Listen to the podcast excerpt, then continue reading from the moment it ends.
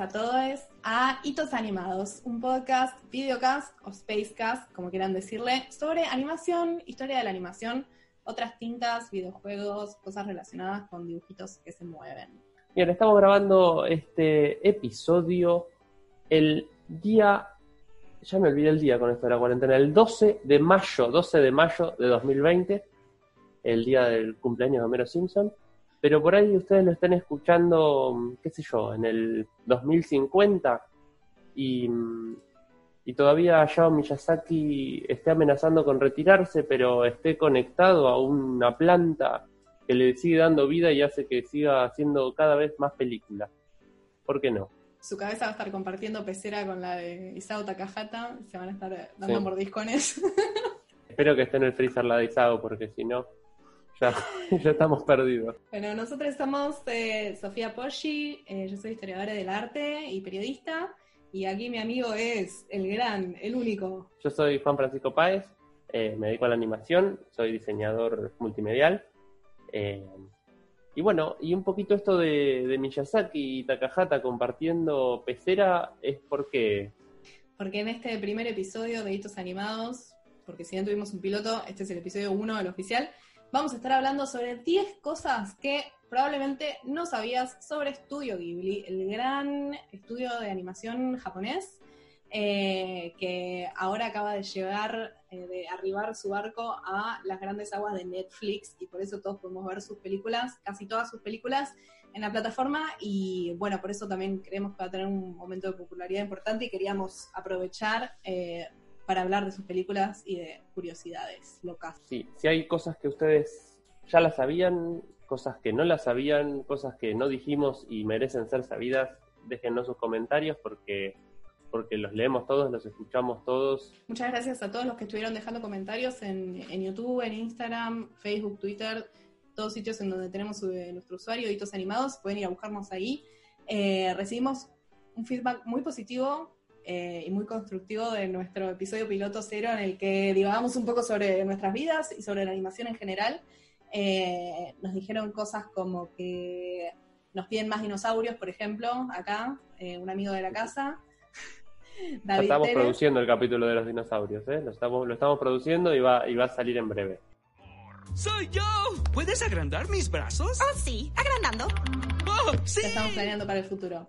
También nuestros amigos de la revista de investigación con animación desde España, eh, María Lorenzo nos, bueno, nos agradeció por, mencionar a la revista y nos recuerda, les recuerdo a todos los que estén investigando de animación que tienen una convocatoria abierta para el próximo número hasta el 15 de julio de 2020, que es el año en el que estamos por ahora. Así que todos los que estén haciendo algún paper o alguna tesis o algún tipo de investigación pueden mandar la convocatoria ahí y quizás verse publicados eh, en una revista científica. Eh, y bueno, y también desde España en realidad no de España. Y hablando de papers. Y hablando de papers y de tesis. Eh, no desde España, sino desde Canadá, porque en realidad ya estaba en Canadá. Eh, hablamos con una grande, súper, mega, recontra experta en estudio Ghibli, que es Laura Montero Plata, la autora de no uno, sino dos libros sobre estudio Ghibli y específicamente sobre las obras de Hayao Miyazaki. Miyazaki. Eh, uno de ellos, muy conocido, que se conocía acá en Argentina, se llama El mundo invisible de Hayao Miyazaki que lo tiene Fran en sus manos en este momento. Lo tengo acá, acompañado por San Martín, que es el señalador. Me hicieron, me lo hicieron de regalo de cumpleaños, que justo en el, piloto lo nombraba, así que lo estuve leyendo, es un librazo. Después un poquito vamos a comentar hacia el final. Y hacia el final también vamos a tener la entrevista con, Laura. Gracias Laura por, por contestar a nuestra llamada desde Canadá. Eh, fue un placer hablar con vos. Eh, este libro, para todos los que les interese comprarlo, es como es como una, es una tesis en realidad que ella adaptó eh, para la publicación y está bueno eso porque no es el típico libro de animación que por ahí tiene 800.000 imágenes y algunos textos ahí sueltos, sino que es un libro de investigación eh, que es profundo y que tiene muchísima data, muchísimos textos, referencias y que, que nada, no tiene desperdicio. Es para ver, realmente para el que quiera sentarse a leer, el que no se puede poner a ver los dibujitos también que tiene las ilustraciones, pero es, es para... muchos cuadros con cosas de, con, tablas de recaudación, como que hace un análisis súper profundo. Yo lo, empecé a leer, no lo terminé, porque lo tengo hace poquito, pero es re interesante el abordaje académico que hace, porque empieza como diciendo, bueno, yo voy a tomar este corpus teórico, cuando uno piensa el corpus teórico de animación, eh, la verdad que es, está buenísimo y es re loco pensar que alguien escribe sobre animación tomando un corpus teórico, como lo que hablábamos del primer, el piloto de, del estatus y, de lo, y de lo académico, acá se ve súper reflejado. Pero a la vez no es, no es tedioso, está súper es súper legible, es súper entendible, no, no tiene esa cosa eh, demasiado académica por lo académico. Eh, tiene lo académico necesario, pero no es eh, es para que la gente lo entienda también. Me parece que tiene un buen equilibrio. Como diría ella, no, no es sesudo, como dicen en España, no es algo así. Eh, bueno, por ahí acá también se dice, la verdad no estoy segura.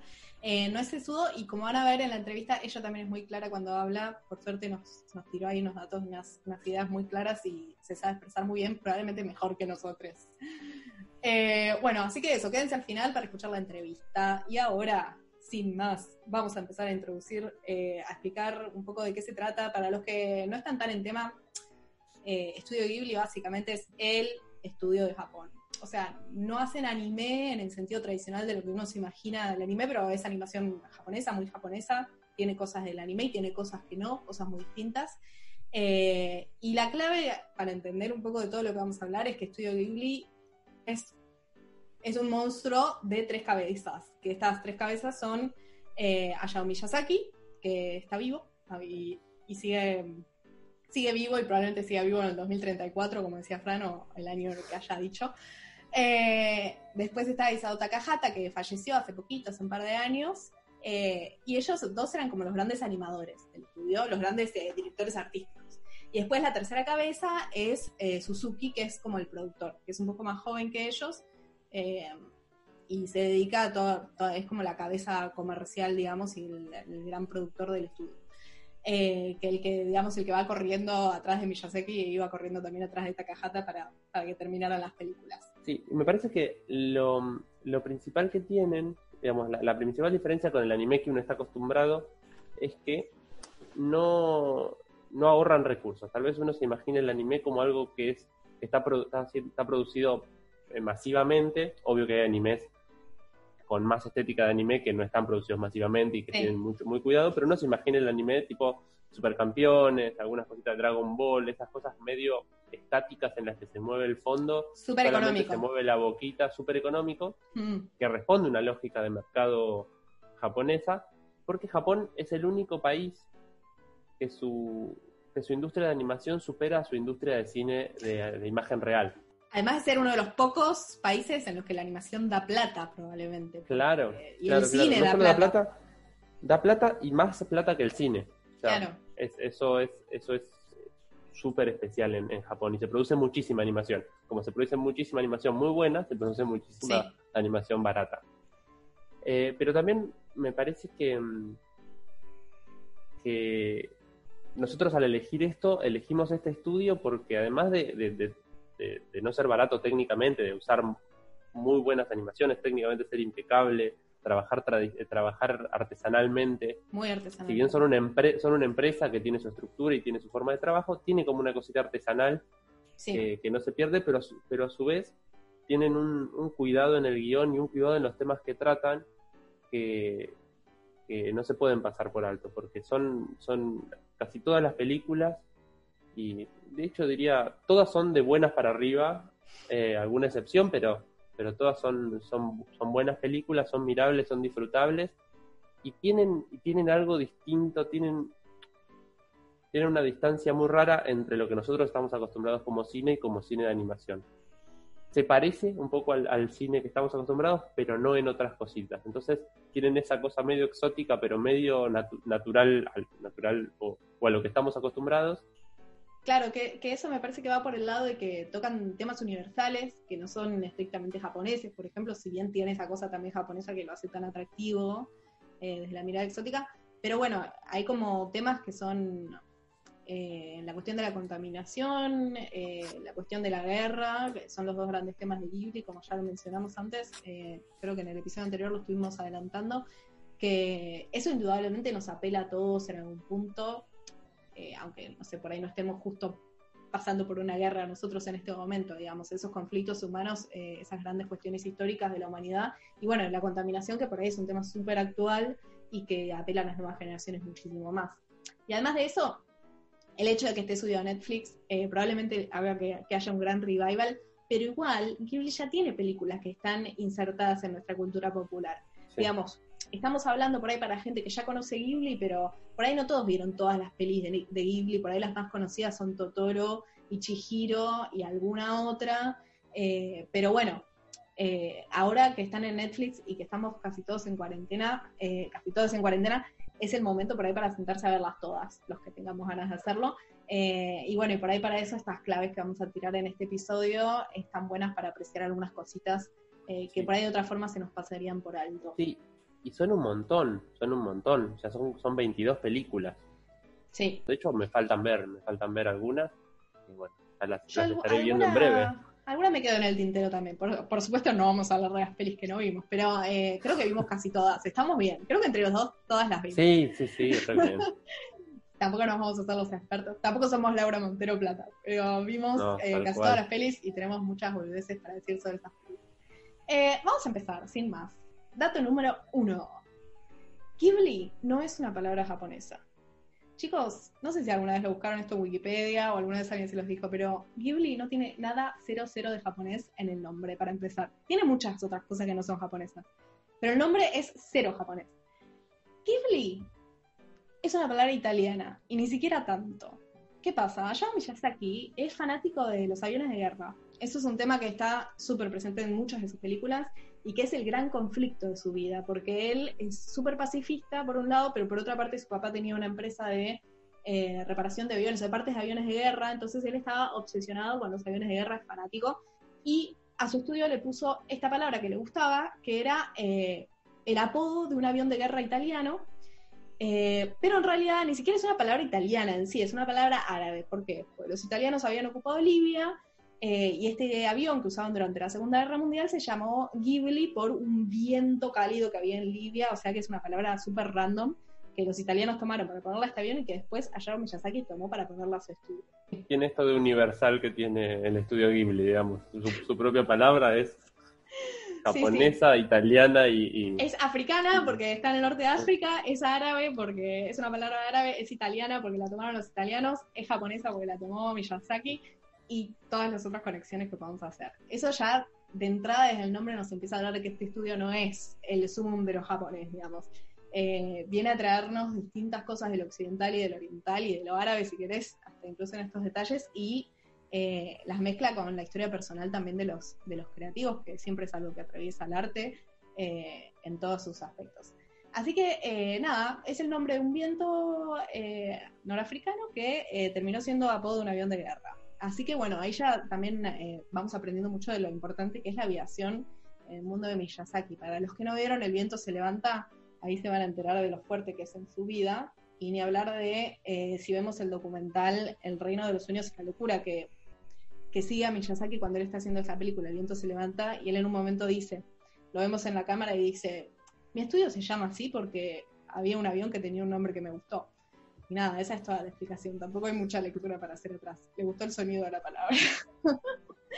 Bien, bueno, yo voy a decir la segunda curiosidad. Hay una película de estudio Ghibli en la que se usan tres estilos diferentes por personaje. La película esta no es de, no es de nuestro querido Miyazaki, sino es de, su frenemy, eh, Isao Takahata, y estamos hablando, estamos hablando de Pompoco.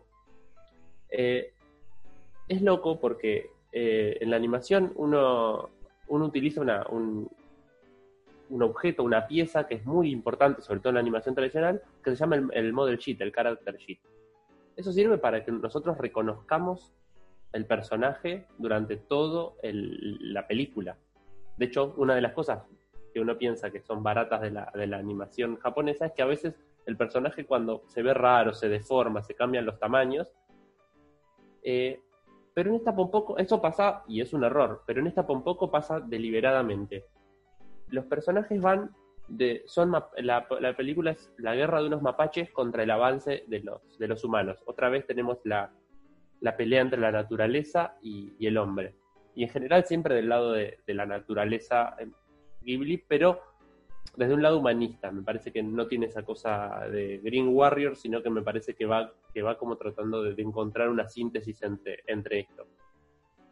Eh, bueno, y los mapaches estos son mapaches mágicos que empiezan a, a- a pelearse contra los humanos y tenemos tres registros de, de estéticas en, un, en todos los mapaches. La primera es un registro casi documental.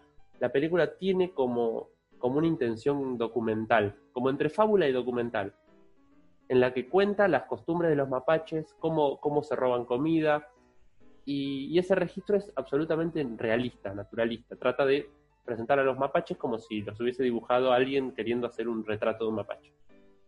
Después tenemos unos, un segundo, cuando los, cuando los mapaches charlan, conviven, eh, dialogan, planean su guerra contra los humanos, y es un registro más anime, es el que, nos- el que nosotros nos imaginaríamos un anime tradicional. Pero estos mapaches, eh, estos mapaches tienen fiestas, se, se divierten, se relajan y tienen como emociones muy fuertes. Cuando las emociones son muy fuertes, los mapaches se convierten a una tercera estética, que es esa estética eh, más toon del, del anime. El toon del anime es, es un poco raro, pero esa estética más, más exagerada, con los ojos grandes, con las gotas, que cuando lloran agua, como esas, esas imágenes que podemos ver del anime más humorístico. Es como que va yendo un poco de lo realista a lo abstracto, ¿no? Eh, De- Sí, sí, de lo, sí, de lo, sí, tal cual. De lo, de lo realista a lo expresionista, digamos. sí. Bueno, el emoji, el emoji ese que tenés las dos cataratas que están llorando y son las dos cataratas, viene del anime. Claro. Y es ese estilo, el tercero, ¿no? Es este estilo. Bueno, ahí tenemos tres estéticas diferentes. Pero además, el, el poder que tienen los mapaches es de transformarse. Entonces se transforman en humanos, se transforman en cosas, le crecen los testículos y los usan de armas. El- los testículos son casi un personaje más en un poco, me parece. Sí, sí. En un momento hacen como, como una como una cama elástica con testículos y van saltando. Es rarísimo. Hay un momento en el que el mapache viejito está hablándole al grupo de hombres mapache y les dice, ¿saben sobre qué están sentados? Y están sentados como arriba de una alfombra y le dice, esos son mis testículos. Es graciosísimo esta película. Cuesta mucho saber quién es qué personaje. O sea, Mm. ¿cuál es este mapache? Está o sea, tiene tres estilos y además se transforma. Y me parece que eso es algo lejos de ser un error, es algo buscado, porque habla de, de la potencia del colectivo. Los mapaches no, no, no sabes bien quién es el protagonista. Eh, me parece que, que el personaje son los mapaches, no es un mapache, no es el mapache protagonista y su pareja, no, no es, es los mapaches son un, son un gran personaje. Como los Minions, pero bien. Sí, sí, es, es una de las curiosidades, tiene esas curiosidades, ¿no? Como por un lado que es una película colectiva y después por otro lado sí esa gran curiosidad de ser una de las pocas películas, yo creo, de animación en la que, o sea, la cuestión de que el personaje se transforma, eso por ahí existe en otras, pero acá no solamente se transforman, sino que además que, que haya tres eh, diseños para un mismo personaje y para un personaje colectivo además, es como un poco la, la pesadilla del animador, ¿no? Es la Crearse sí, Los temas de producción es terrible. Es terrible porque tenés que pasar.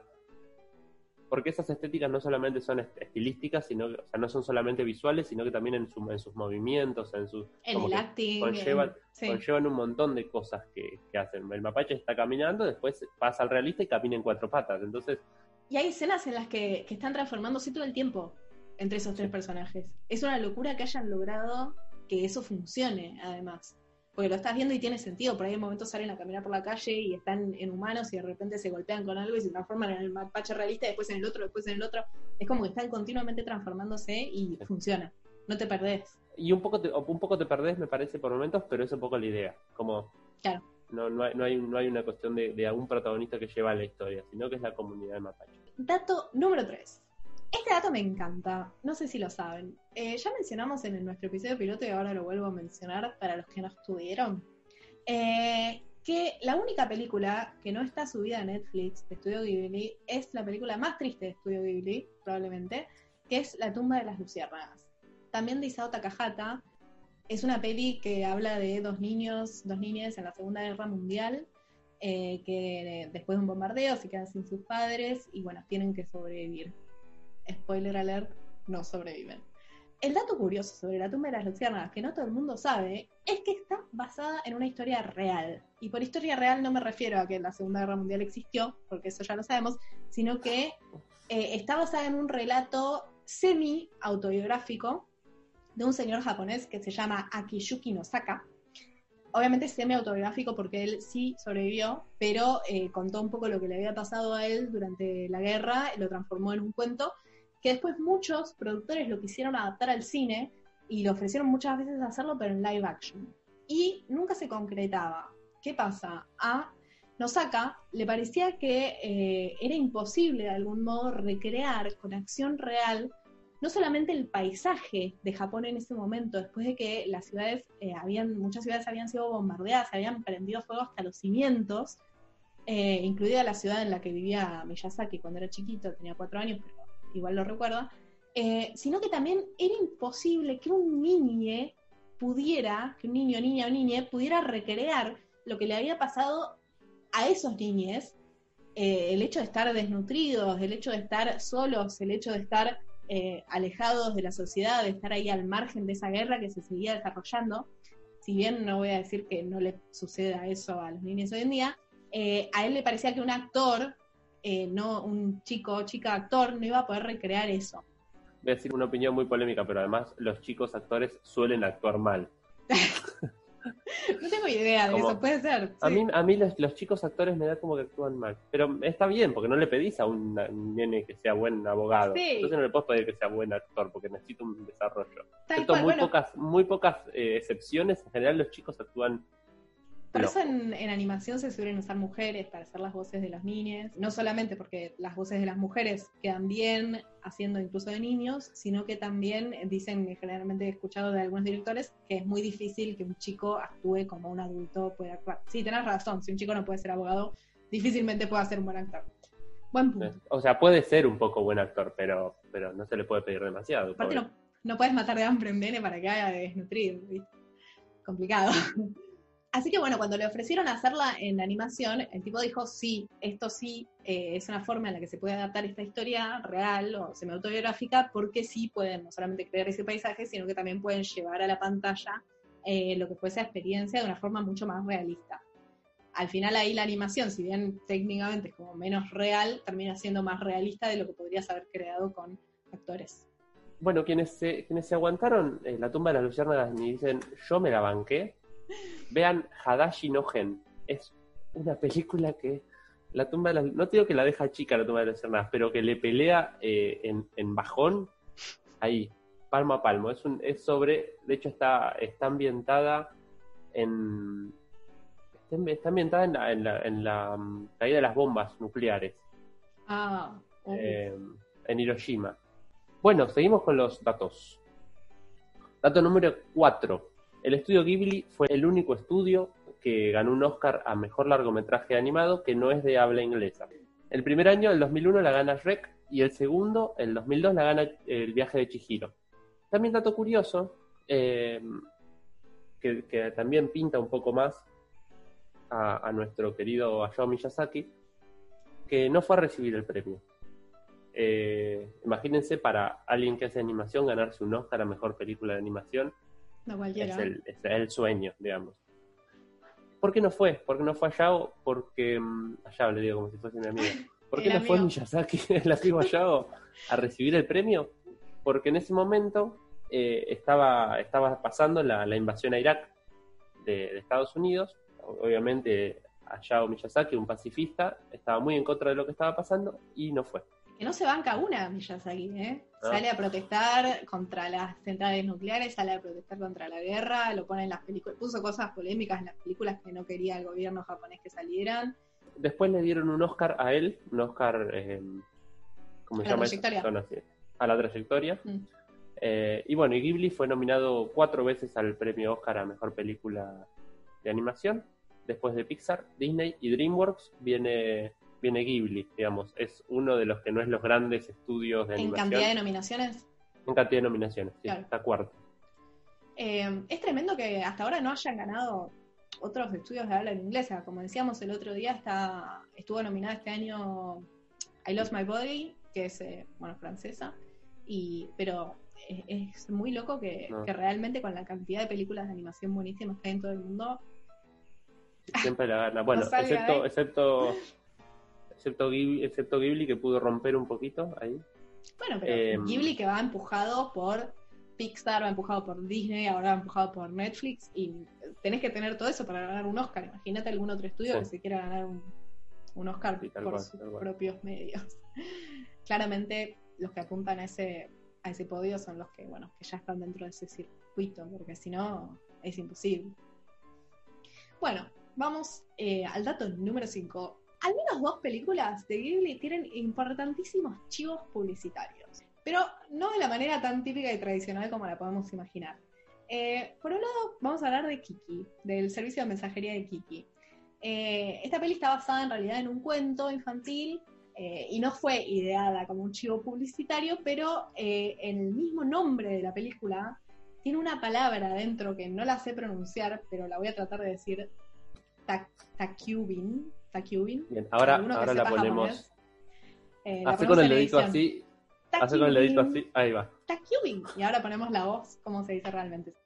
Takubin. Eh, en realidad, esa palabra que se usa en Japón como sinónimo de servicio de mensajería al hogar, digamos, como que vos digas acá, no sé, me mandaron un FedEx, me mandaron un paquete, es una marca registrada en realidad esa palabra. Es una marca registrada de una empresa que se llama Yamato Transport. Eh, pero la usan corrientemente, es como parte de su vocabulario. Entonces, como esa palabra terminó quedando en el título de la película, eh, parece que tuvieron contacto ahí con la empresa y no solamente la empresa no le molestaba que usaran esa palabra que era su marca registrada para hablar de ese servicio de mensajería, porque para los que no la vieron, Kiki es sobre una brujita que hace em, servicio de mensajería con su escoba, volando y lleva paquetes a distintas personas. Eh, no solamente no les molestó a Yamato Transport que usaran su palabra registrada, sino que les encantó la idea y empezaron a promocionar y a sponsorear activamente la película y les tiraron guita encima para que pudieran publicitarla. Y no solamente eso, sino que lo que les encantó también fue que la brujita tiene con ella un gatito negro y al mismo tiempo en algún momento también hay un peluchito de gatito, o sea que anda por momentos con dos gatitos negros y curiosamente el logo de la empresa Yamato es son dos gatitos negros. Así que es como que les Mirá. venía como anillo al dedo que, que parecía especialmente diseñada para hacerles publicidad. No solamente tenía su marca registrada en el título, sino que tenía su logo por toda la película y estaba bárbara la peli, entonces nada, no podía fallar. Y Y además la rompe el gatito, es, es muy simpático. re, para mí re es- personaje. Para mí es, es de, lo- es de lo mejorcito que tiene la peli. Yo tengo opiniones encontradas con Kiki, me gusta. Tiene un par de cosas muy, muy avanzadas para la época, pero por otros por momentos eh, le falta ahí un poquito de... Yo estoy completamente en desacuerdo, pero acá te pego de muerte porque me pareció divina, la vi hace relativamente poco, me pareció hermosa, divina, la vería mil veces más. Y me pareció muy gracioso esto de la empresa de mensajería. Yo, si soy el, el CEO de esa empresa y veo que están haciendo una pelea así, digo, pero por favor, tomate la publicito, la, no sé. Que venga la- Globo y te publicite una película de animación. Está bien, va a tener menos onda. una peli en la que todo es amarillo y todo dice Globo y se llama el Globo que reparte paquetes. Y sí, Globo, por ahí te tira unos mangos. Si no te hace juicio por usar el nombre, te tira unos mangos.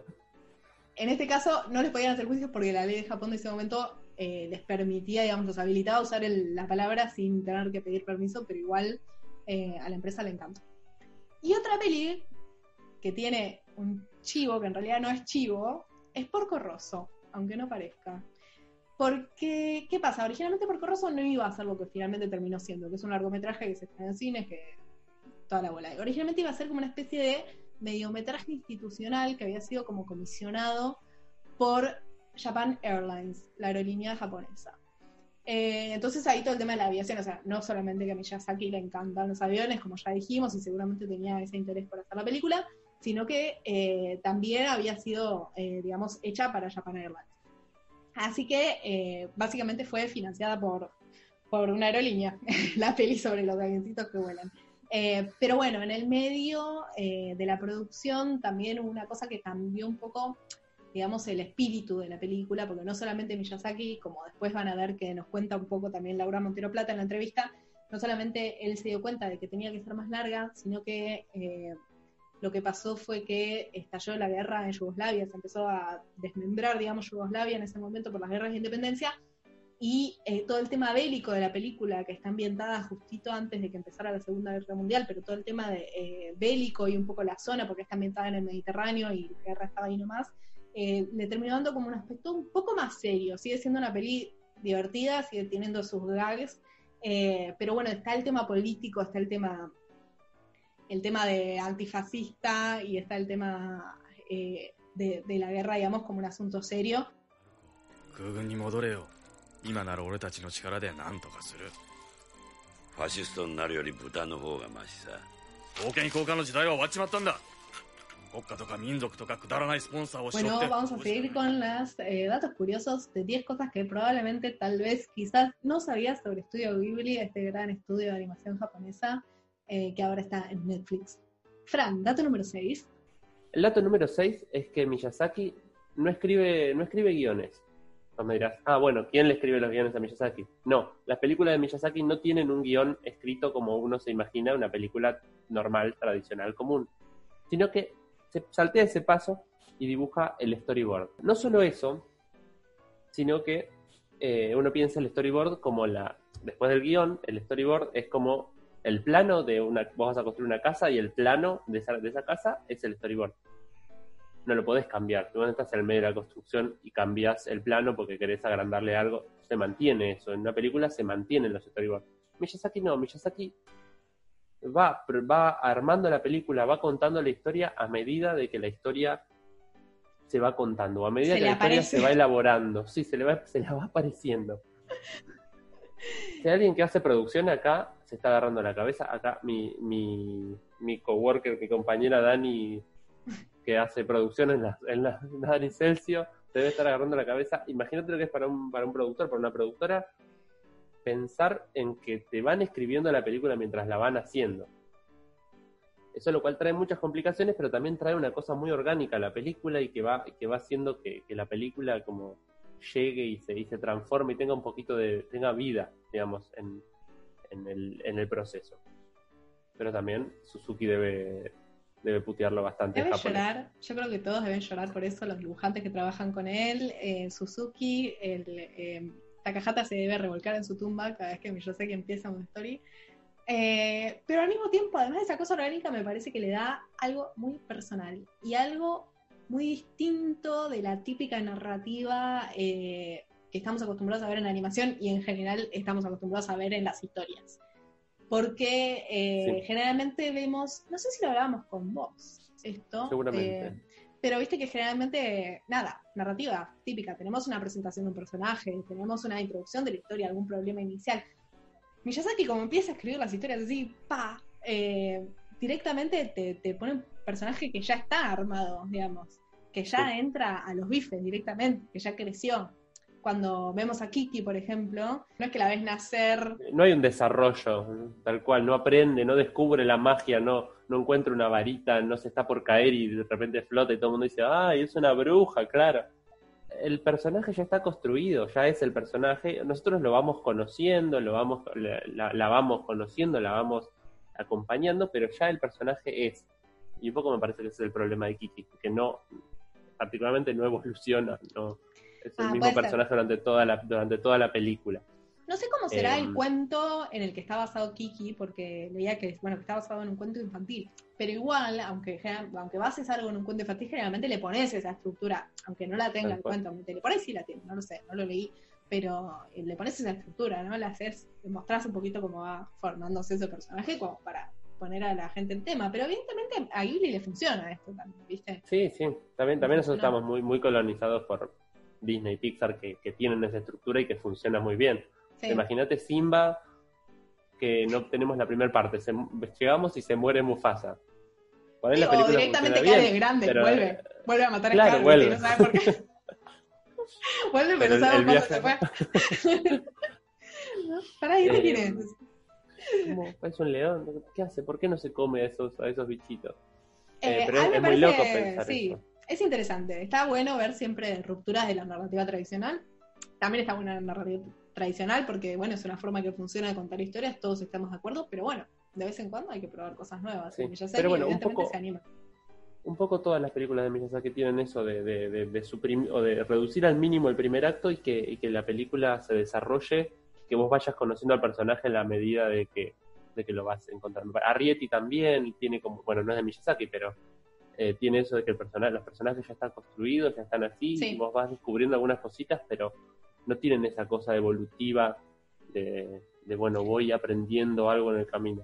Bueno, algo que, algo que pasa en Arrietty que también pasa en otras películas como en, en Totoro, por ejemplo, es que hay personajes que ya de entrada están enfermos, por ejemplo. Que ya como que la, la madre de las chicas en Totoro que está en un hospital internada, digamos, y eso, eso es chocante, en el sentido de que, bueno, es como que hay un personaje que ya se está muriendo, pero es que ni siquiera lo viste sano. Bueno, vamos al dato número 7 sobre Estudio Ghibli. Este me encanta porque es algo que realmente, si uno no lo lee, para mí no se entera. Eh, porque los que vemos Ghibli acá en Argentina, generalmente lo vemos o doblado al español, en alguno de los distintos doblajes que se hicieron, eh, o a lo sumo lo veremos en japonés con subtítulos en español, por más que sean medio malos. Pero a mí nunca me pasó, por ejemplo, de ver una peli de Ghibli en inglés, o sea, doblada al inglés. Y resulta que, como eh, Ghibli tuvo un acuerdo de distribución muy importante que significó casi su éxito en Occidente en los 90 eh, con Disney, lograron que los doblajes los hicieran actores de, primerísima, primera categoría. Esto es curiosísimo. Entre algunos de ellos tenemos, por ejemplo, Kirsten Dunst hizo la voz de Kiki. O sea, tranqui. Michael. Keaton, Batman, hizo la voz de Porco Rosso. También tranqui. Sí, quiero, quiero, ahora quiero verlas dobladas todas al inglés. Tal cual, ahora hay que verlas todas hablar. Christian Bale, otro Batman, hizo la voz de Howl del Castillo Vagabundo, de- de- del famoso Howl del Howl del Castillo Vagabundo. Sí. Después Billy Crystal también estuvo en Howl, hizo de Calcifer. Qué bueno. Sí. Qué bueno Cal Calcifer, además la rompe. Después tenemos a Kate Blanchett, que hace de la mamá de Ponyo.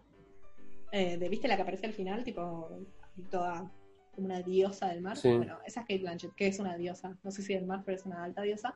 Y también en, en Ponyo, la versión en inglés, Tina Fey, eh, la graciosa Tina Fey, hace de Lisa, la madre de Sasuke. Y Matt Damon Ah. hace del padre. O sea, es, es un personaje, el del padre de Sasuke, que no Súper aparece. secundario, no aparece. Es, es Está, un la extra mitad fuera.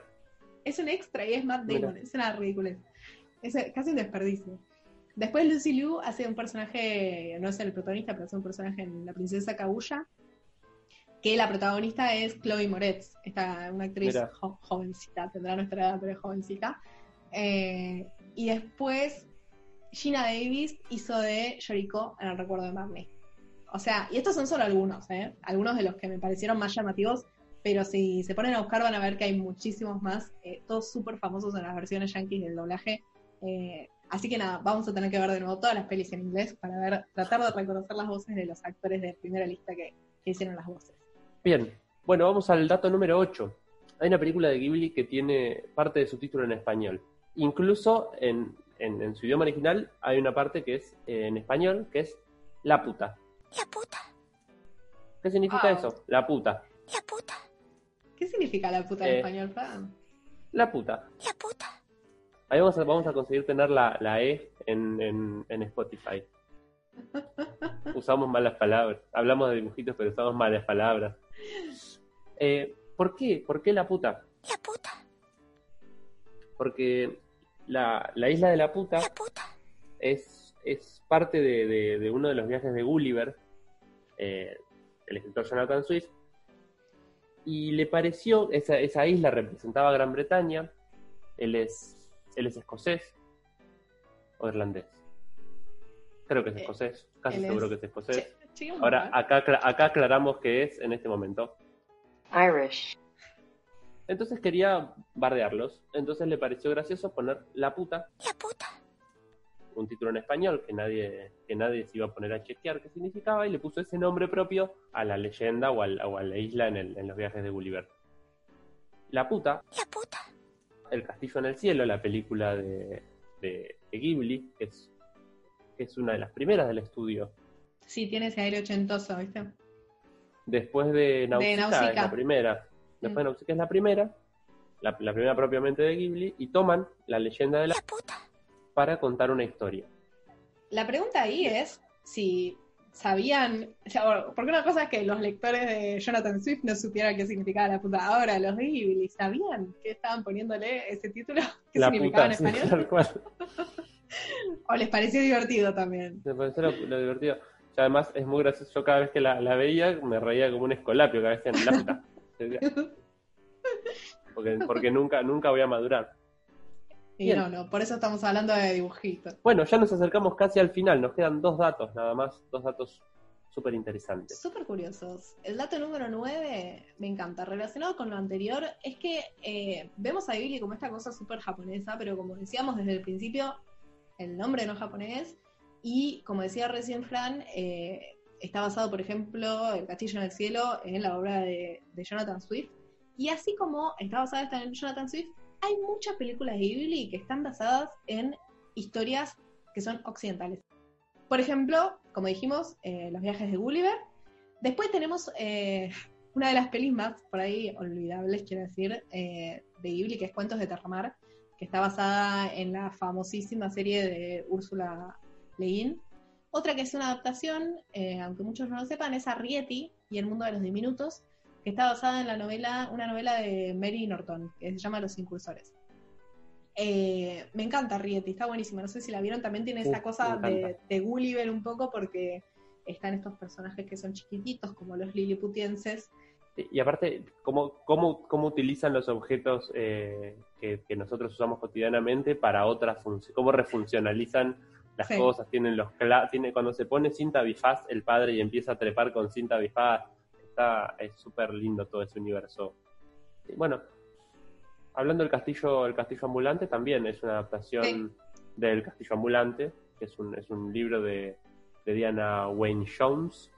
Eh, y creo que esa es la que más se nota, o es de las que más se nota que es una adaptación para Yo mí. creo Por que- esto de que quiere, Sí. quiere abarcar un montón de cosas que por ahí en un libro tenés tiempo para abarcar. Y, Pero viste y- que todas tienen, aunque sean adaptaciones, tienen como una. son Me parece que son adaptaciones súper personales. en algún punto. Bueno, La Princesa Sí. Kaguya, ni hablar, también es una adaptación eh, de la primera Sí. novela japonesa. Eh, y después la que está haciendo ahora Miyazaki, que se llama Como Viven, también es- es una adaptación de un libro, de una novela de 1937. Así que es como que por ahí uno a veces tiene piensa que está viendo el universo de Miyazaki o el universo de Takahata, pero en realidad está viendo también el universo de un escritor que estuvo antes, el escritor de una novela, que puede no ser ni siquiera japonés, el escritor de un manga, de un cuento, de un libro, lo que sea. Tal vez la- las más japonesas son, bueno, Totoro, Chihiro, Kaguya, eh, la Kaguya, Kaguya es súper japonesa y tiene Sí. como esa como esa cosa medio de fábula. Esas son las más japonesas, pero las otras combinan mucho en Occidente con. De hecho, Kiki, por ejemplo, vos la ves y está como ambientada en, en, en, un- en Europa nórdica. Yo me imagino que puede Sí. estar en Alemania. Como sí, es en muy loco eso. Austria, en Italia del El- Norte, alguna cosa así. Lo mismo el, el castillo ambulante, son muy europeas las ciudades. Sí, hay como Em, una fascinación por lo occidental. Así como a nosotros nos, por ahí nos genera esa fascinación por lo oriental, ellos por ahí también al mismo tiempo le meten un poco de fascinación por occidente. Bien, y el dato número 10, nuestro último, nuestro último dato que un poco retoma el, el inicio de, de este capítulo, es que Miyazaki amenazó con jubilarse al menos tres veces. Es como el Diego, o como, o como los chalchaleros. Como que está siempre, bueno, chalchaleros ya se jubilaron, ¿no? Pero, y el Diego también. Pero siempre está amenazando que se va a retirar y por suerte no lo hace. De hecho, la primera vez que dijo que se iba, que se iba a jubilar fue en 1994. Imagínate si se hubiesen jubilado en 1994 después de estrenar Porco Rosso. Yo tenía dos años. Eh, dijo que nada, que le estaban dando mal la visión, tenía 53 años y que ya eh, me pare- que le parecía que no iba a ser más feliz. Pero después siguió, siguió haciendo películas Por suerte. y mm, en el 1998, después de hacer mm, después de hacer La princesa Mononoke, fallece Kondo, uno de los no es nada que nada con Mari- nada que ver con Maricondo, o tal vez sí. Eh, es era como el que el que se pensaba que podía llegar a estar a la altura de, Posible sucesor. de un posible sucesor de Takahata y de Miyazaki y fallece eh, por un problema relacionado al, al exceso de trabajo, un problema cardíaco. Y ahí eh, Miyazaki, con la, la producción de Mononoke, dicen que fue muy, muy agitada. Y dice que ya, como que le agarró el susto y dice que les dijo que ya no iba a hacer más películas porque, porque estaba trabajando mucho. Por suerte, nuevamente, no se jubiló, porque si no, no tendríamos Chihiro, no tendríamos Ponyo, no tendríamos el castillo ambulante. Y siguió haciendo películas. Eh, pero más tranquilo, un poco quienes vimos el documental eh, El reino de los sueños y la locura. El reino de los sueños y la locura, se lo ve como eh, trabajando, pero tranqui, ¿viste? Como más, más como uno se imagina un viejito japonés. Sí, pero igual como que necesita trabajar, ¿viste? Tampoco es, Sí, que, tal tampoco es que te lo imaginas parando, ese tipo que sale a la mañana al estudio y vuelve cuando ya es de noche. Sí. Eh, Y bueno, siguió haciendo películas, hizo todas estas que dijimos, hizo Chihiro, hizo mm, El Castillo Ambulante, hizo Ponio, y la última película que hizo fue en 2013, Cuando se levanta el viento, que es una película súper, me parece que es, la- es una película súper intimista, súper de él, súper para él, y tiene muchos reflejos de él porque, bueno, habla sobre el, sobre el amor a los, a los aviones, pero a la vez eh, la relación con la guerra, es, es, una, es, la- es una biopic, digamos, Mm. sobre uno de los creadores de, de los aviones que se usaron para la Segunda Guerra Mundial, y después de eso dijo que, que se iba a jubilar. Y esa fue la última vez que amenazó con jubilarse. Pero No cumple. tenemos todavía, no cumplió, por suerte no cumplió, y sigue trabajando y sigue haciendo películas. Y se está, pues, se está produciendo una película nueva, de la que yo no tengo mucha data, se llama Cómo viven. Sí, como te decías, es una adaptación de una novela eh, de 1937 eh, que tiene como adolescente un, un protagonista, un chico adolescente. Nada, la, la pueden leer quienes quieran. Eh, no sé si está traducida al español, pero debe estar traducida al inglés. Y los que sepan japonés sean libres de leerla en el idioma original. Eh, y nada, la estaban planeando para, para ahora, para 2020. Habían dicho en algún momento que iba a salir ahora con las Olimpiadas, pero para empezar, creo que las Olimpiadas no se van a hacer, las Olimpiadas de Japón. Eh, por este temita de la pandemia mundial. Y así que nada, se retrasó y probablemente salga, si no el año que viene, al año siguiente. Pero bueno, se la está tomando con calma. eh, Miyazaki ya no anima tan rápido como antes y además eh, no tiene por qué apurarse, ¿no? Si es la última peli que dice que va a hacer. eh, Bueno, pero que no, que no pase, que no pase, que no llegue, por favor. Bueno, la, la puede terminar y demás, qué sé yo. Él dice que se la está haciendo al, al nieto, como, como una especie de mensaje así post-mortem para que el nieto, cuando Ah. ya no esté, tenga algo que él le dejó específicamente al nieto. ¿Quién pudiera? Mis abuelos no me dejaron nada. Bueno, vamos a Lo Prometido, la entrevista con la genial, super mega especialista en estudio Ghibli de España, una de las primeras en dedicarse, si no la primera, a dedicarse académicamente a investigar estudio Ghibli, porque es algo que, como ella nos cuenta, no estaba muy bien visto hasta hace un tiempo al menos, si es que ahora lo está, eh, dedicarse a algo tan comercial y al anime, que en realidad no es tanto anime, pero bueno, ella se animó, hizo su tesis sobre eso, sacó dos libros increíbles, eh, y sin más introducción, vamos a escuchar lo que nos dijo. ¿A qué se debe el éxito de Estudio Ghibli en Occidente? Es una combinación de, de circunstancias, creo yo. Digamos, la parte bonita, que es de la que habla todo el mundo, es que sí que es verdad que, que Ghibli ha ofrecido una narrativa que no ha ofrecido ningún otro estudio comercial de animación. Y hay que hacer hincapié en comercial. Eh, porque evidentemente Disney eh, tenía el, digamos, el, el, monopolio y lo sigue teniendo hasta cierto punto de, de, la animación y además de una animación que se entendía que solo podía ser o que solo debía estar dirigida para niños. Aunque a priori la, la narrativa de, Disney, de, Ghibli también se dirige a niños, sí que es cierto que, que, que busca unos públicos que, que tiene guiños a un público adulto y que al tener muchas capas de lectura puede interesar a, a diferentes edades de forma, de forma muy, muy diferente, valga la redundancia. Y eso hizo que, que, su cine fuera más atractivo, sobre todo la construcción de personajes, que son personajes, excepto en el caso de Nausicaa, donde si hay villanos eh, sin motivos, diríamos. Luego los personajes son mucho más complejos, te puedes identificar también con los que a per se, se, se perfilan como los malvados. Y eso también hizo que, que, que despertara en el público un, una curiosidad por, personajes que no eran ni blancos ni grises. Y eso formó, parte también del interés que despertó a nivel del público general. Pero sin embargo, si nos vamos ya a, a una visión, digamos, eh, no tan idealizada, eh, a nivel de marketing, el, el, acuerdo que Ghibli hizo con, con, Disney para la distribución internacional de sus películas en, en, 1900, en 1996, si no me falla la memoria, eh, era cuando estaba, cuando estaba haciéndose La Princesa Mononoke, evidentemente fue lo que le, catapultó a la fama porque le dio acceso a salas de cine en Occidente.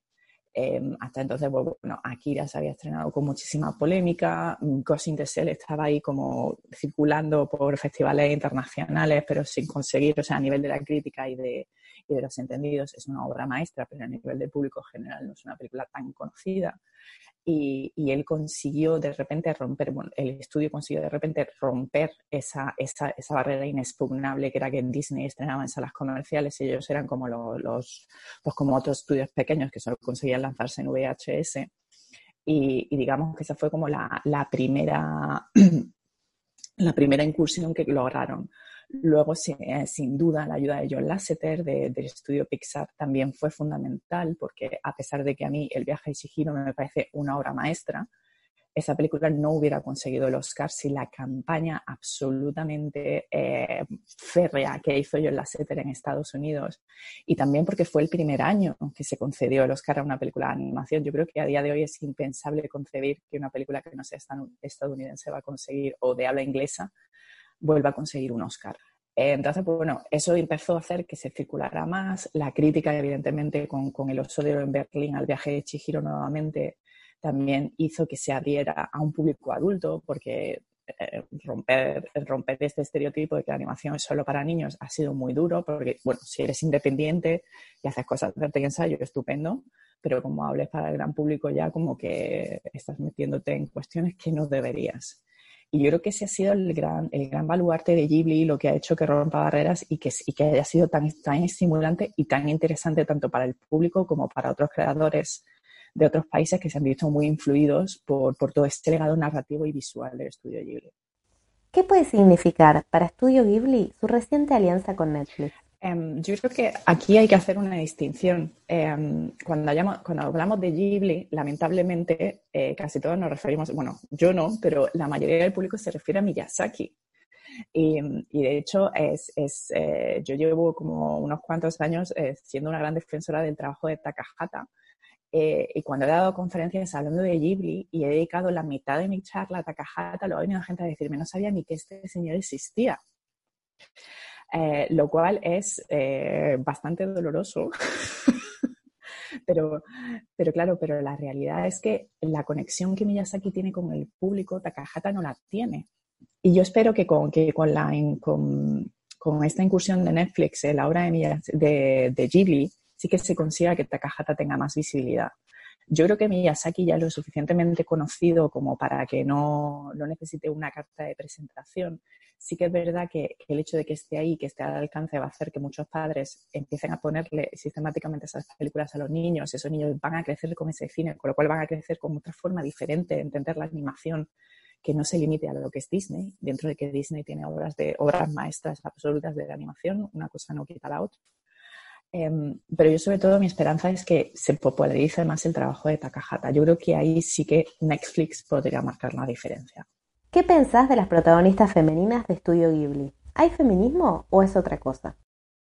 Uh, el tema del feminismo y Ghibli siempre es un poquito peliagudo porque, porque, bueno, pues todos los fans han, han, enarbolado a Miyazaki como el gran feminista, porque sí que es verdad que, a Ghibli se le, se le, debe los primeros personajes protagonistas femeninos fuertes, sin que haya ninguna historia de amor. Bueno, puede haber alguna historia de amor, pero la historia de amor es siempre un elemento secundario, nunca es, digamos, la fuerza eh, que, que, que, marca la aventura o que, o que imprime la totalidad de la película.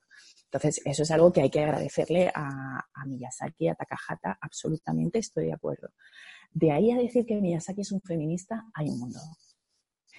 Eh, porque los personajes de Miyazaki son personajes profundamente idealistas, o sea, es una idealización de lo que a él le gustaría que fueran las mujeres, eh, que no tienen nada que ver con lo que, con, lo que son las mujeres en sí mismas. De hecho, cuando estaba escribiendo mi segundo libro, eh, la monografía sobre la princesa Mononoke, me, me, encontré con una cita muy, muy interesante en la que él decía que, que mm, cuando él empezó a concebir la historia, bueno, digamos lo que sería el, el, el germen de lo que se convertiría en Náusica del Valle del Viento, eh, él decía que, bueno, que, que al principio visualizó un, héroe masculino, pero decía, es que estamos tan cansados de ver, de ver héroes con armas yendo a la guerra, que dice que eso es muy típico. Digo, pero si pongo una mujer con un arma que luche, eso va a impactar el público y va a llamar su atención y va a hacer que vayan a ver mi película porque es algo que no se ha visto.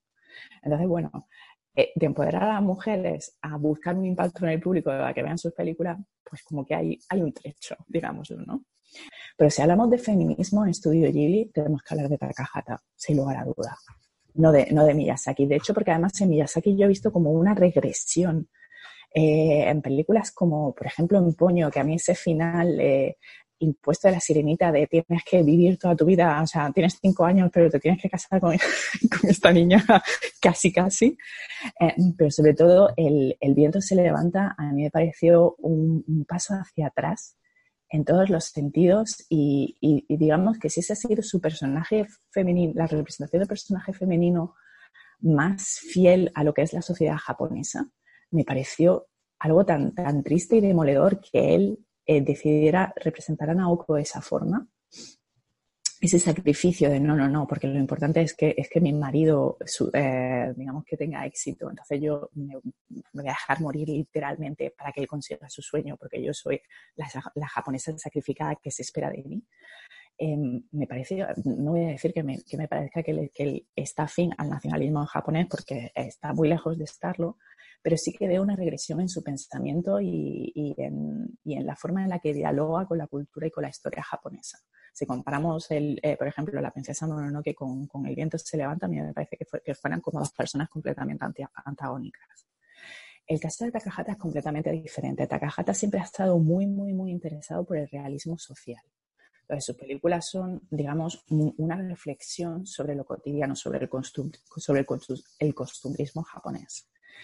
Y, el culmen fue sin duda el cuento de la princesa Kaguya, en la que él eh, coge la primera novela escrita en japonés, hace un relato absolutamente fiel del original y al mismo tiempo eh, transgresor y, con una lectura feminista que yo cada vez que pienso en la película me, me, me, me quedo impresionada de, de, todos los pequeños detalles que consiguió poner y sobre todo de esa reivindicación de la mujer y, y, y de esa denuncia lo que tenían que sufrir las mujeres y hasta cierto punto lo que tienen que sufrir, porque se puede leer a otros niveles con respecto a la sociedad actual en Japón.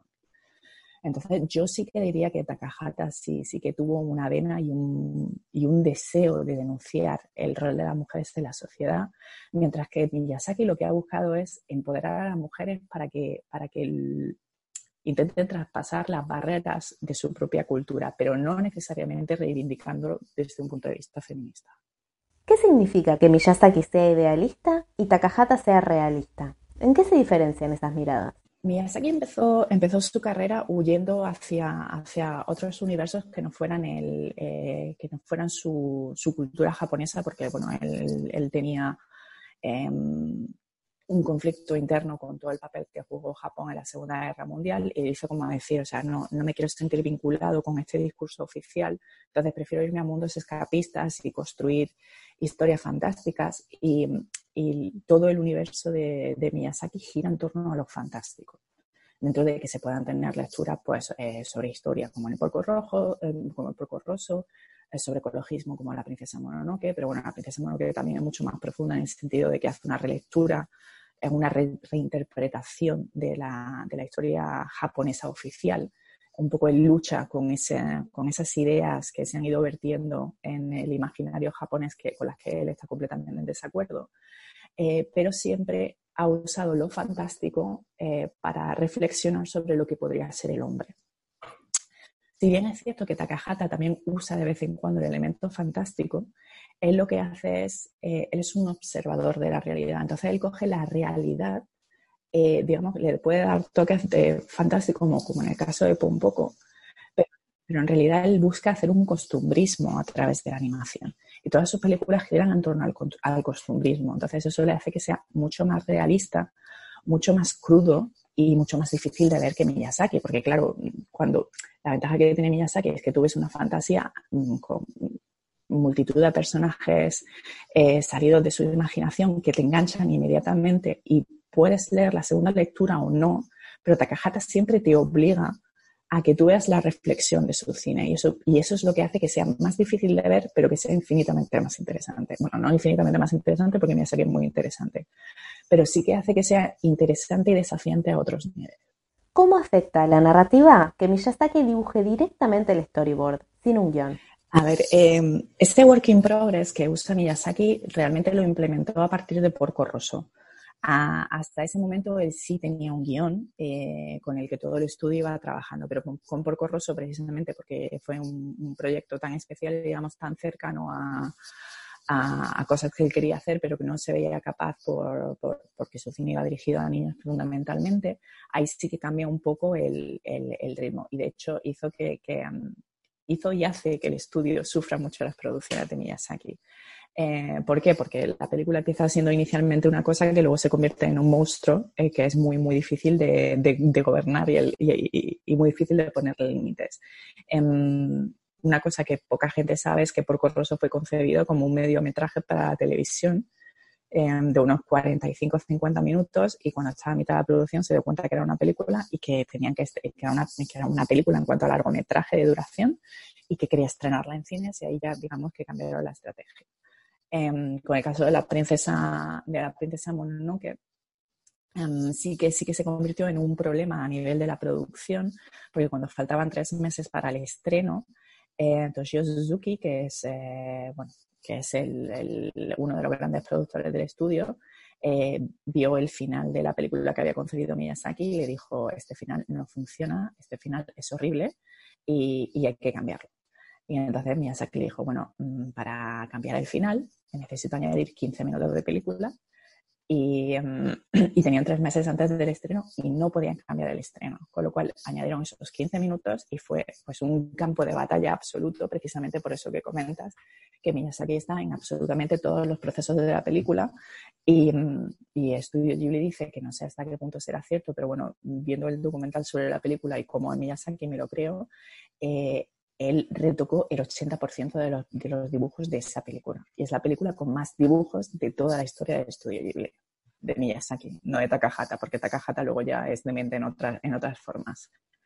Em, pero sí que es verdad que ese, ese proceso creativo, tanto de Miyazaki como de Takahata, siempre ha hecho que el estudio Ghibli tenga un, un equilibrio muy precario, porque son películas muy caras, con lo cual tienen que invertir casi todo el dinero o casi todos los fondos en la siguiente película. Si la película es un fracaso, eh, pues puede poner al, al estudio en problemas, que fue lo que pasó con, con mis vecinos Los Llamada, porque Takahata era un genio, pero era lentísimo trabajando y a un nivel de perfeccionismo que, bueno, que Miyazaki parecía un, un amateur al lado de Takahata. De hecho, Miyazaki con cariño lo llamaba el gigante perezoso.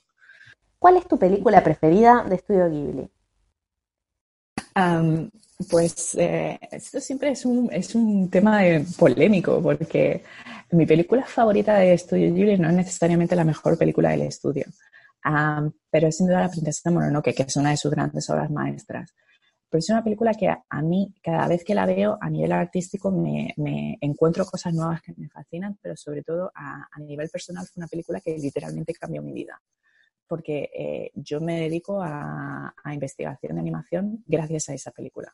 Porque fui a verla al cine sin saber absolutamente nada. Yo llegué al, al cine que tenía al lado de casa, vi un póster de una película súper rara que no, no sabía cuál era, pero vi que era animación y yo animación, si es animación, allá voy.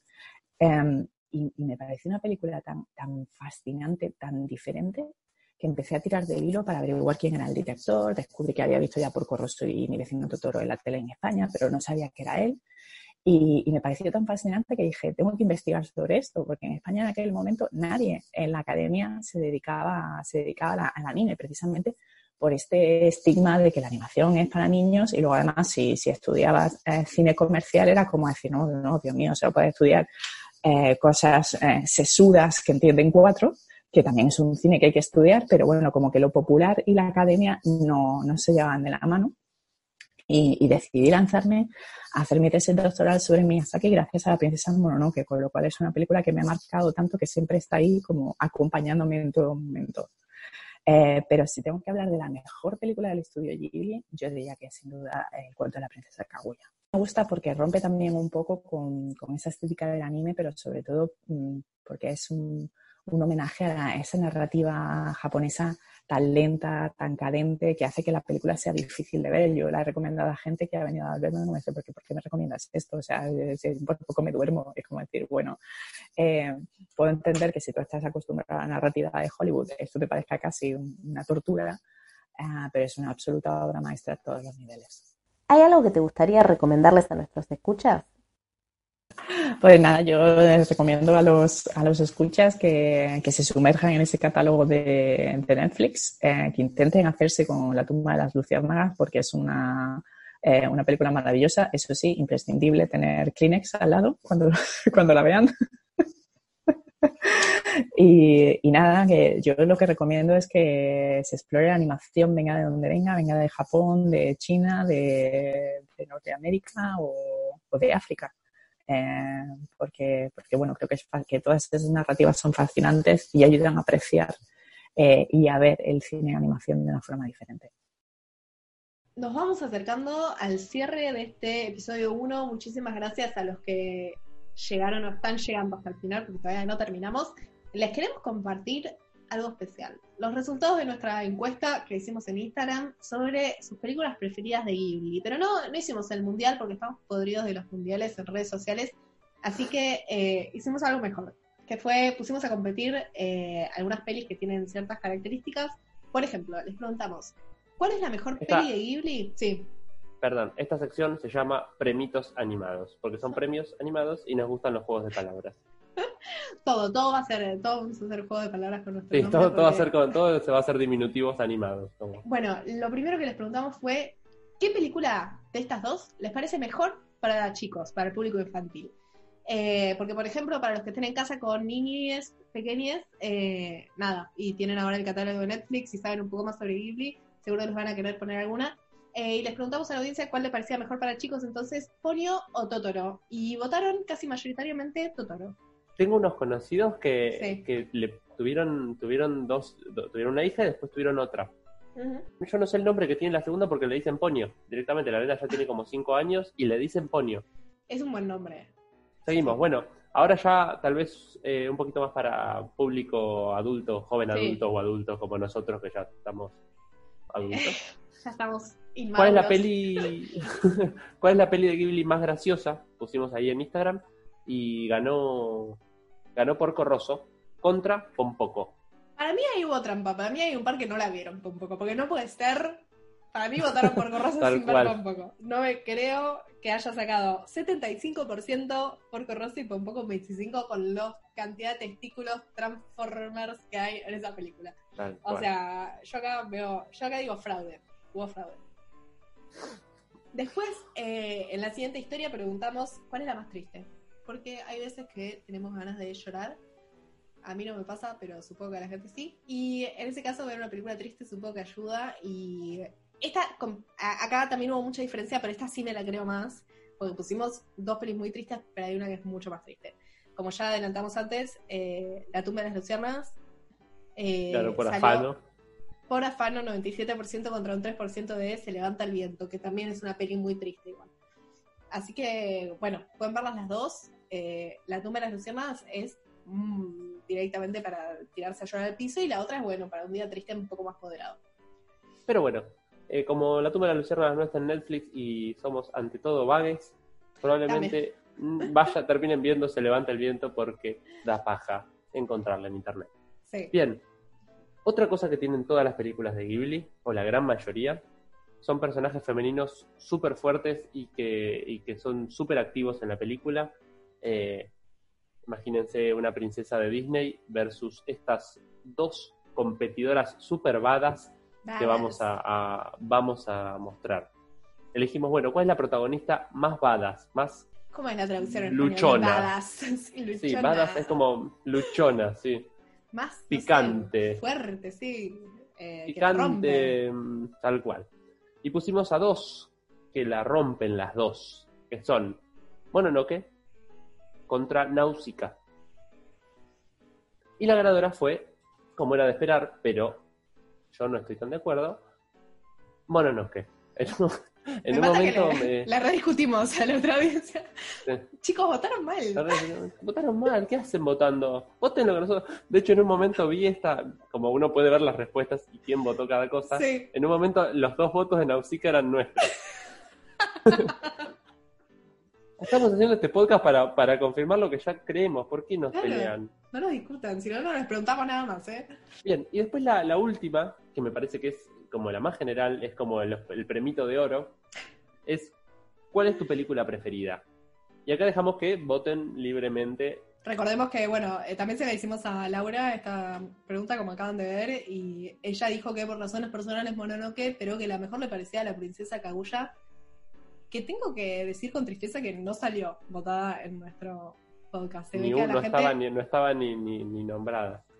Nominada. Bueno, las, las ternadas para esto, las cuatro películas más votadas fueron Porco Rosso, El Castillo Vagabundo, El viaje de Chihiro y La princesa Mononoke.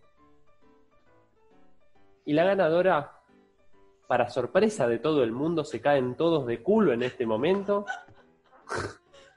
Mentira, no, nadie se sorprende porque es efectivamente el viaje de Chihiro. Ganó Un Chihiro, aplauso para el viaje de Chihiro. Bravo. Ganaste un Oscar, ganaste nuestros corazones. Y yo no voté porque importante que el Oscar, Chihiro, creo que lo sepas. ganó un premito animado. El primer primer- premito animado. Premito animado de oro de la historia de la humanidad. Eh, Yo no voté porque algo de algo de, de ética me queda, algo de ética profesional. pero ¿cuál es tu peli favorita de Ghibli? Mi película preferida de Ghibli es El viaje de Chihiro. Eh, Ah, me bueno. parece que es la. Sí, sí, por eso estoy contento. Los peleé antes, pero ahora, ahora estoy de acuerdo con, con, con les escuches. Yo creo que, que mi película preferida se ha convertido eh, Pompoco. Desde que la vi la otra vez, quedé alucinada. Pero Un poco. tengo que decir que sí, me gustó mucho, me gustó mucho, me pareció alucinante todo. La parte en la que los mapaches se convierten en esos espíritus y van a la ciudad y después nadie cree que es, eso un, realmente es una sucedió. Eh, me gustó mucho, pero creo que para mí está cabeza a cabeza con La tumba de las luciernas, que es una peli que me parece también alucinante y, y fantástica. Eh, así que, nada, creo que esas dos y probablemente después, si tuviera que elegir, sería La princesa Kaguya. Pero obviamente Chihiro me parece hermosa, Totoro me parece hermosa, Mononoke también, o sea, todas las pelis son buenas en general, creo. Pero bueno, si, si alguien que está escuchando esto y llegó hasta acá y no vio ninguna, lo cual me parece particular, me parece observable, pero bueno, si tienes ganas de meterte en el mundo de, de Miyazaki, me parece que Chihiro, como ganadora, eh, Sí, es, es la que me parece que es la la que más estamos acostumbrados por la estructura narrativa, es la es una de las más dinámicas. Aparte es la que vio todo el mundo, eh, así que es la que vas a Eh, poder comentar con co- tus amigos. Sí, volvés, volvés al trabajo lo- mientras alguien destapa un pescado del tupper y lo con en la cocina, vos te che, ¿viste el viaje de Chihiro? Sí, yo sí, tenés para charlar con los amigos. Bueno, y además de, de estas pelis, les queremos hacer otras recomendaciones, que no son pelis de Ghibli, porque esas ya las pueden encontrar en Netflix, sino que son otras cositas. Uno que ya mencionamos es el documental, eh, que es uno de los documentales que es sobre Ghibli, que este, se encuentra en internet, googleenlo. Se llama El reino de los sueños y la locura. Es un documental muy lindo, si les gustan los documentales. Eh, véanlo y está concentrado en, está centrado en Miyazaki y en su trabajo, sobre todo durante la película de Se levanta el viento. Vamos a dejar el link eh, colgado en algún lugar, probablemente Sí. en la descripción del video de YouTube Hmm. y también donde podamos. Y si no lo dejamos, no sean vagos, googleen. Segunda recomendación es un em, es un capítulo, es una, Una no, es una columna de una de una radio, Hmm. em, es de Juan Esclar. em, Para los que no sepan, eh, Juan Esclar, sí, es un historiador eh, del cine, crítico de cine en realidad, y bueno, comunicador supongo también. Y Sí. escritor. que, que escribió un libro que lo veo por ahí atrás. Ah, A ver si está por ahí atrás. Empezó a hacer una columna de radio en, en, en- con el programa Matías Martín en, en Basta Todo, de Radiómetro. Y bueno, y va haciendo un análisis eh, capítulo por capítulo, tanto del, del podcast, del, de la columna radial como del libro, sobre distintas películas animadas. Y lo que va tratando de, de- de descubrir es las verdaderas eh, ideologías que hay detrás de cada una de las, de las películas. ¿Qué, ¿De qué nos están hablando las películas más allá de la historia que cuentan? Y hay un capítulo en especial que es sobre, sobre Chihiro, que tanto lo nombramos, que ya se ganó su premito animado, Dato importante, eh, la columna de Chihiro no está en este libro, o sea, están casi todas sus columnas, pero la de Chihiro no está en el libro. La de Chihiro la tienen que escuchar, eh, está en Spotify, en el de Spotify de Radio Metro lo encuentran ahí. Googlean o buscan bueno. Y aparece. Y después escúchense todo. Sí, el libro vale la pena y escúchense todos los capítulos de, ese, de esa columna porque son uno mejor que otro. Bueno, y la última recomendación es, por supuesto, el libro de Laura Montero Plata. De nuevo, gracias, Laura. El mundo invisible de Hayao Miyazaki. Y para los que les guste mucho La Princesa Mononoke, ella también tiene un segundo libro que se llama Biblioteca Estudio Ghibli, La Princesa Mononoke. Bueno, chicos, chiques, chicas, muchísimas gracias a todos por haber llegado hasta acá, genios totales. Eh, no, nos, eh, no nos da plata nadie de YouTube ni nadie, no lo queremos porque esto lo hacemos por placer, pero que hayan llegado hasta acá nos da, eh, nos da dinero emocional, digamos, de alguna forma.